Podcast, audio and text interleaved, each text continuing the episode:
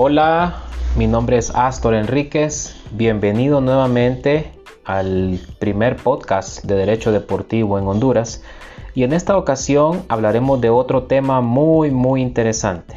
Nos referimos a las cámaras nacionales de resolución de disputas en el fútbol asociación. Acompáñenos.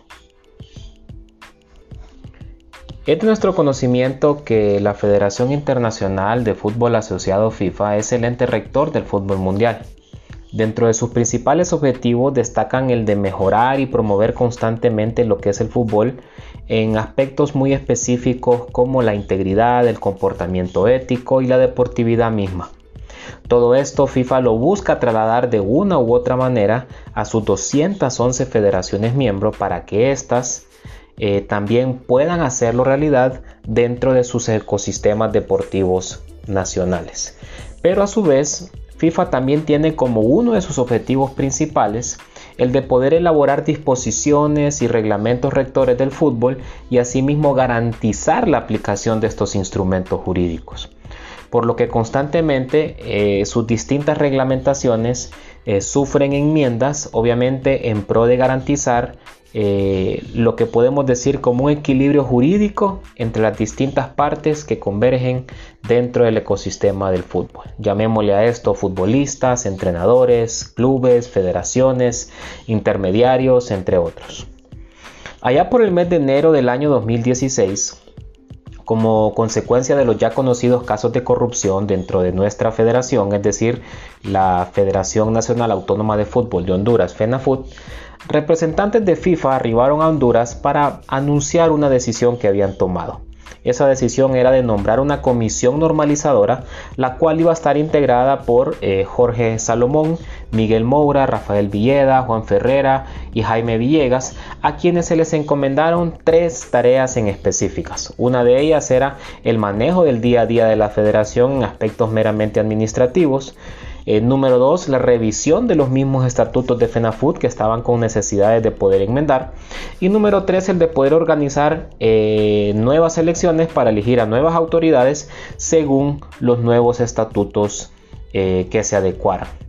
Y son precisamente estas reformas efectuadas a los estatutos que nos llevan a escribir eh, un nuevo capítulo en la historia del fútbol hondureño y en esta ocasión el tema del cual estamos conversando que es las cámaras nacionales de resolución de disputas.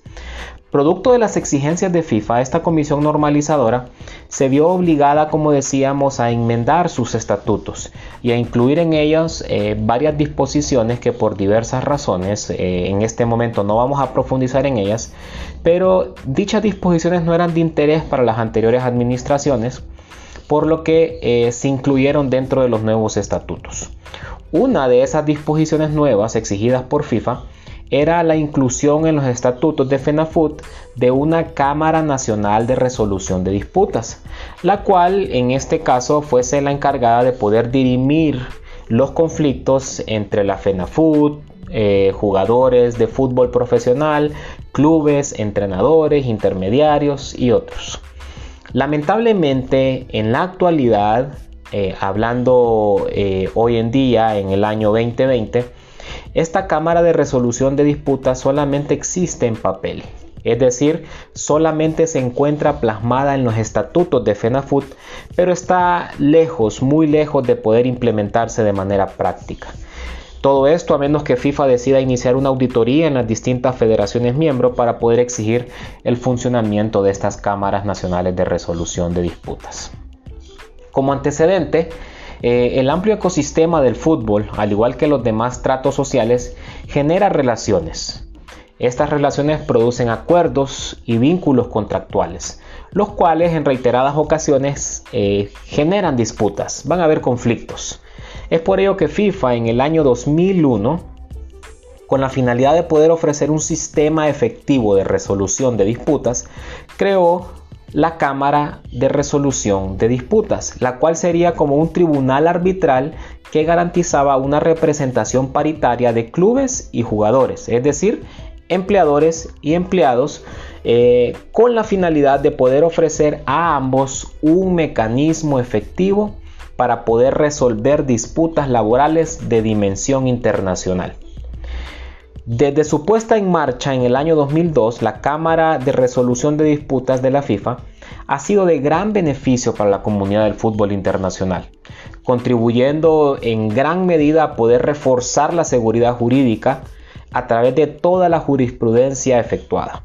Es por ello que FIFA, a sabiendas de que no todas sus asociaciones miembros habían implementado una Cámara Nacional de Resolución de Disputas y con la finalidad de poder transferir más responsabilidades a sus asociaciones miembros, el Comité Ejecutivo de la FIFA aprobó allá por octubre del 2007 un reglamento estándar para la creación de una Cámara de Resolución de Disputas Nacional según las pautas de la Cámara de Resolución de Disputas de la FIFA que eh, sirve como modelo para estas cámaras nacionales. Obviamente tendría que haber una representación paritaria de jugadores y clubes.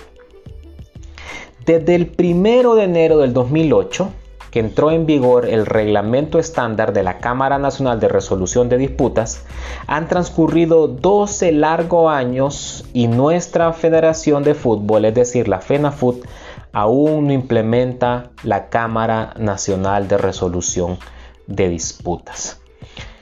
Producto de las exigencias de FIFA en el año 2019, sí, el año, el año pasado, en el Congreso número 16, un Congreso eh, extraordinario de FENAFUT, dentro de las enmiendas aprobadas se decidió incluir y reconocer en sus estatutos, según el artículo 52, se decidió incluir a la Cámara Nacional de Resolución de Disputas como un órgano jurisdiccional de FENAFUT. Asimismo, el artículo 53 de los estatutos de FENAFUT establece que esta Cámara será la encargada de dirimir disputas entre FENAFUT, jugadores, clubes y o intermediarios. Siempre y cuando, hay un requisito, siempre y cuando la disputa esté relacionada a un conflicto nacional en relación con el estatus de jugadores, transferencia de jugadores, derechos de formación y mecanismo de solidaridad. Déjenme comentarles que hasta este momento parecía que nuestro desfasado sistema interno de resolución de conflictos en el fútbol nacional tenía las horas contadas, se avisoraba un buen panorama y nos encontrábamos ante el surgimiento de un sistema de resolución de disputas eh, o conflictos moderno y obviamente más equitativo porque eh, iba a haber una representación paritaria de jugadores y clubes. Incluso en los mismos estatutos de FENAFUT quedó plasmado que esta Cámara Nacional de Resolución de Disputas estaría compuesta por 100 integrantes, los cuales iban a estar distribuidos en tres integrantes que representarían a FENAFUT, a dos integrantes que representarían a los jugadores y dos integrantes que representarían a los clubes, siendo un total de siete integrantes de la Cámara Nacional de Resolución de Disputas. Lo anterior aseguraba, como les mencionaba, una representación paritaria de jugadores y clubes. Actualmente continúa funcionando lo que es el Tribunal Nacional de Arbitraje del Fútbol. Este está compuesto únicamente por tres integrantes que son nombrados directamente por el Congreso de FENAFUT. Pero cabe recalcar que los futbolistas o los jugadores no tienen una representación dentro del Congreso de FENAFUT. El artículo 77, numeral 4 de los estatutos de FENAFUT se refiere a cláusulas transitorias y dice lo siguiente. Las diferentes comisiones judiciales y Tribunal Nacional de Arbitraje del Fútbol TAF continuarán en sus funciones hasta que las nuevas comisiones y la Cámara de Resolución de Disputas sean electas en propiedad por el Congreso. Lamentablemente FIFA no exigió un término fatal para la implementación eh, de una Cámara Nacional de Resolución de Disputas acá en Honduras.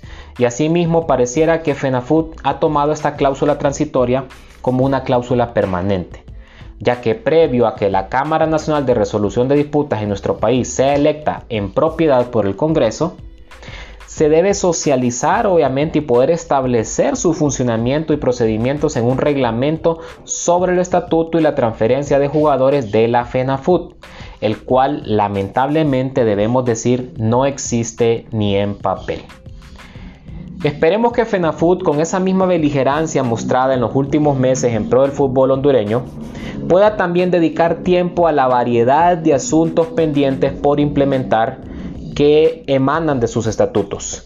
Eh, y con ello poder buscar una nueva etapa o una evolución en todo el engranaje jurídico de nuestro fútbol.